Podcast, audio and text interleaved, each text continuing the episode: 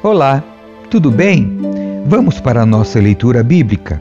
Livro de Jeremias, capítulo 10. A idolatria traz destruição. Ó Israel, ouça esta palavra do Senhor para você. Assim diz o Senhor: Não se comportem como as outras nações que tentam ler seu futuro nas estrelas. Não tenha medo de suas previsões, ainda que elas encham outras nações de terror. Os costumes dessas nações são inúteis. Cortam uma árvore e dela o artesão esculpe um ídolo. Enfeitam-no com ouro e prata e fixam-no com martelo e pregos para que não tombe. Seus deuses são como espantalhos de uma plantação de pepinos. Não são capazes de falar e precisam ser carregados, pois não conseguem andar. Não tenho medo desses deuses, pois não podem lhes fazer nem mal nem bem. Senhor, não há ninguém semelhante a ti. Tu és grande e teu nome é poderoso. Quem não te temeria, ó Rei das Nações? Esse título pertence a ti somente. Entre todos os sábios da terra e em todos os reinos do mundo não há ninguém semelhante a ti. Os que adoram ídolos são tolos e insensatos, adoram objetos feitos de madeira. Trazem placas de prata batida de Tarsis e ouro de Ufaz e entregam a artesãos habilidosos que fazem seus ídolos. Vestem-nos com mantos azuis e roxos feitos por hábeis alfaiates. Mas o Senhor é o único Deus verdadeiro. Ele é o Deus vivo e o Rei eterno. A terra treme com sua ira, as nações não podem suportar sua fúria. Diga isto àqueles que adoram outros deuses. Esses deuses que não fizeram os céus nem a terra desaparecerão da terra e de debaixo dos céus. O Senhor, porém, fez a terra com seu poder e a estabeleceu com sua sabedoria. Com seu entendimento estendeu os céus. Quando fala no meio do trovão, as chuvas rugem nos céus. Eleva as nuvens acima da terra, envia relâmpagos com a chuva e ordena que o vento saia de seus depósitos. Todo ser humano é tolo e não tem conhecimento. Os artesãos são envergonhados pelos ídolos que fazem, pois as imagens que esculpiram são uma fraude, não têm fôlego nem poder. Os ídolos são inúteis, são mentiras ridículas. No dia do acerto de contas serão todos destruídos. Mas o Deus de Israel não é como esses ídolos. Ele é o Criador de todas as coisas, incluindo Israel, a nação que lhe pertence. Seu nome é Senhor dos Exércitos. A destruição que se aproxima. Reúnam seus pertences e preparem-se para partir. O cerco está para começar. Pois assim diz o Senhor: lançarei fora repentinamente todos vocês que vivem nesta terra. Derramarei sobre vocês grandes aflições. Finalmente sentirão minha ira. Minha ferida é grave e minha dor é grande. Minha doença não tem cura, mas devo suportá-la. Destruíram minha casa e não resta ninguém que me ajude a reconstruí-la. Levaram meus filhos, nunca mais os verei. Os pastores do meu povo perderam a razão, não buscam mais o Senhor, por isso fracassaram e seus rebanhos estão espalhados. Ouçam o ruído assustador dos grandes exércitos que avançam do norte. As cidades de Judá serão destruídas e se tornarão morada de chacais a oração de Jeremias. Eu sei, ó Senhor, que nossa vida não nos pertence. Não somos capazes de planejar o próprio caminho. Por isso, Senhor, corrige-me, mas não seja severo demais. Não uses tua ira, pois se o fizesses, eu morreria. Derrama tua fúria sobre as nações que não te conhecem, sobre os povos que não invocam teu nome, pois devoraram teu povo Israel. Sim, o devoraram e o consumiram, transformando a terra num lugar desolado. Capítulo 11 Judá quebra a aliança. O Senhor deu outra mensagem a Jeremias. Lembre os habitantes de Judá e de Jerusalém dos termos de minha aliança com eles. Diga-lhes: Assim diz o Senhor, o Deus de Israel: Maldito será aquele que não obedecer aos termos de minha aliança. Pois eu disse a seus antepassados, quando os tirei do Egito, uma fornalha de fundir ferro: Se vocês me obedecerem e fizerem tudo o que ordeno, serão o meu povo e eu serei o seu Deus. Disse isso para cumprir a promessa que fiz a seus antepassados, de lhes dar uma terra que produzisse leite e mel com fartura, a terra em que hoje vocês habitam.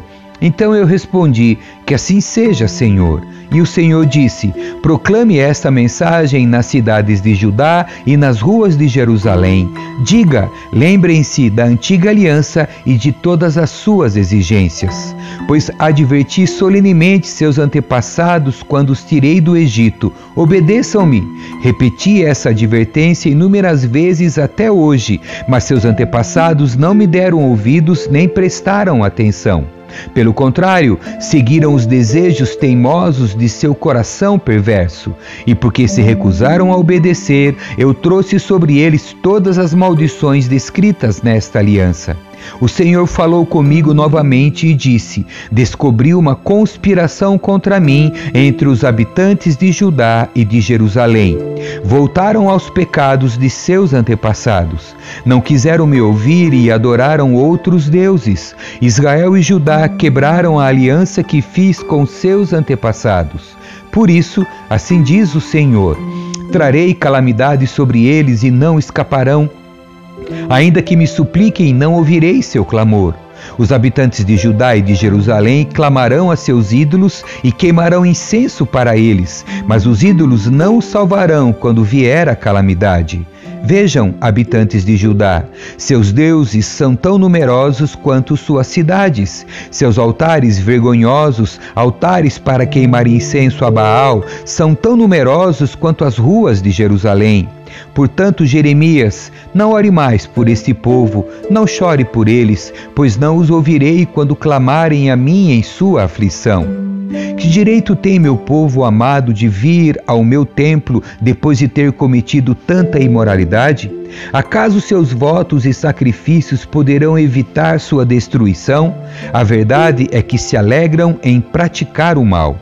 Eu, o Senhor, os chamava de oliveira verdejante, bonita de ver e cheia de bons frutos. Agora, porém, enviei a fúria de seus inimigos para incendiar e destruir seus ramos. Eu, o Senhor dos Exércitos, que plantei essa oliveira, ordenei que fosse destruída, pois o povo de Israel e o povo de Judá fizeram o mal e provocaram minha ira ao queimar incenso a Baal. Conspiração contra Jeremias. Então o Senhor me falou das conspirações que meus inimigos tramavam contra mim. Eu era como cordeiro levado para o matadouro. Não fazia ideia de que planejavam me matar. Vamos destruir esse homem, em suas palavras diziam. Vamos derrubá-lo para que seu nome seja esquecido para sempre. Ó Senhor dos exércitos, tu julgas com justiça e examinas pensamentos e emoções. Permite que eu veja tua vingança contra eles, pois coloquei minha causa em tuas mãos. Assim diz o Senhor a respeito dos homens de Anatote que queriam me ver morto. Eles tinham dito: Nós o mataremos se não parar de profetizar em nome do Senhor. Portanto, assim diz o Senhor dos Exércitos a respeito deles: Eu os castigarei. Seus jovens morrerão na batalha e seus filhos e filhas morrerão de fome. Nenhum dos conspiradores de Anatote sobreviverá, pois eu trarei calamidade sobre eles quando chegar a hora de seu castigo. Capítulo 12 Jeremias questiona a justiça do Senhor. Senhor, Tu sempre me fazes justiça quando apresento uma causa diante de ti. Portanto, desejo te fazer esta queixa: porque os perversos são tão prósperos? Porque os desonestos vivem em paz? Tu os plantaste e eles criaram raízes e deram frutos. Teu nome está em seus lábios, mas tu estás longe de seu coração. Quanto a mim, Senhor, tu me conheces, tu me vês e provas meus pensamentos. Arrasta essa gente como ovelhas para o matadouro, separa-os para a matança. Até quando esta terra ficará de luto? Até o capim nos campos secou, os animais selvagens e as aves desapareceram por causa da maldade dos que nela habitam, pois o povo disse: O Senhor não vê o que o futuro nos reserva. A resposta do Senhor a Jeremias: Se correr como homens, o deixa cansado, como poderá competir com cavalos? Se tropeça e cai em campo aberto, o que fará nas matas junto ao Jordão? Até seus irmãos, membros de sua família, se voltaram contra você, conspiraram e se queixaram a seu respeito. Não confie neles, por mais agradáveis que sejam suas palavras.